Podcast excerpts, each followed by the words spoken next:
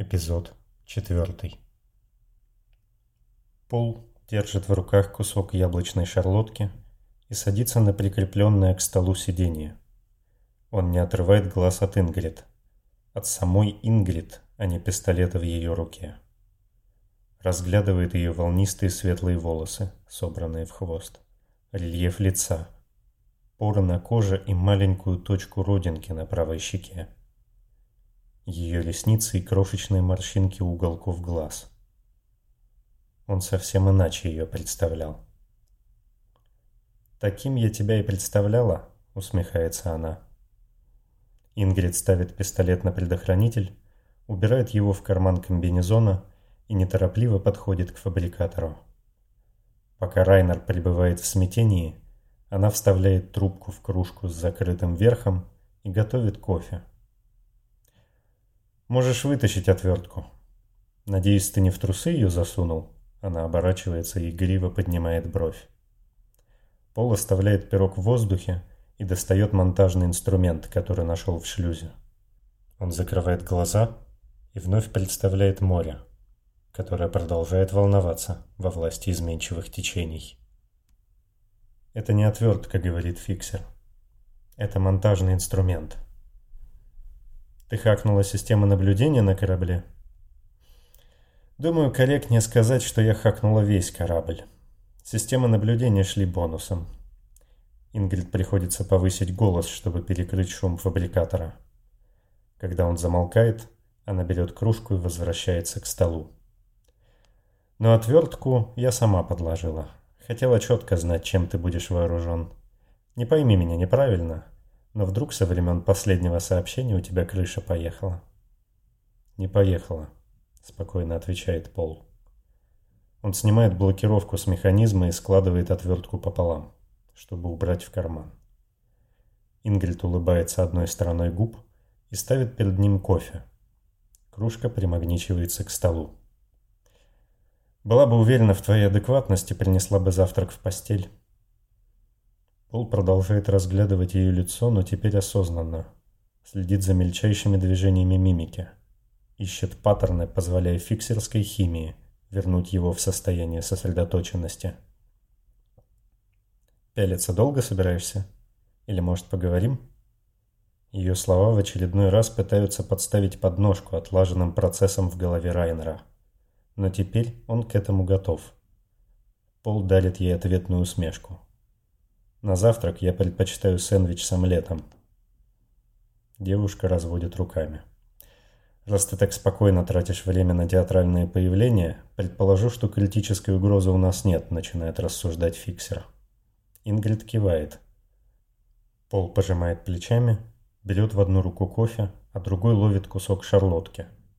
И начинает завтракать. Ей нет смысла врать или искажать действительность а притупить остатки килия похмелья яблочным пирогом кажется не самой дурной затеей. Корабль в дрейфе. Не думаю, что у Фукуды повреждения. Искин отключила ты, утилитарный туман тоже. Она кивает. Думаю, корабль принял сигнал бедствия. Только это может объяснить твое присутствие здесь. Ингрид не выдерживает и шумно выдыхает, закатывая глаза. Пол. Просто задай гребаный вопрос. Что случилось с экипажем? Несколько человек оказались заперты в шлюзе и задохнулись. Остальные погибли из-за неполадки с магнитами при маневрировании. Я расщепила и скин, но было поздно. Паттерн начинает складываться. Слова Ингрид объясняют повреждения на средней палубе и выключенный спаймскейп.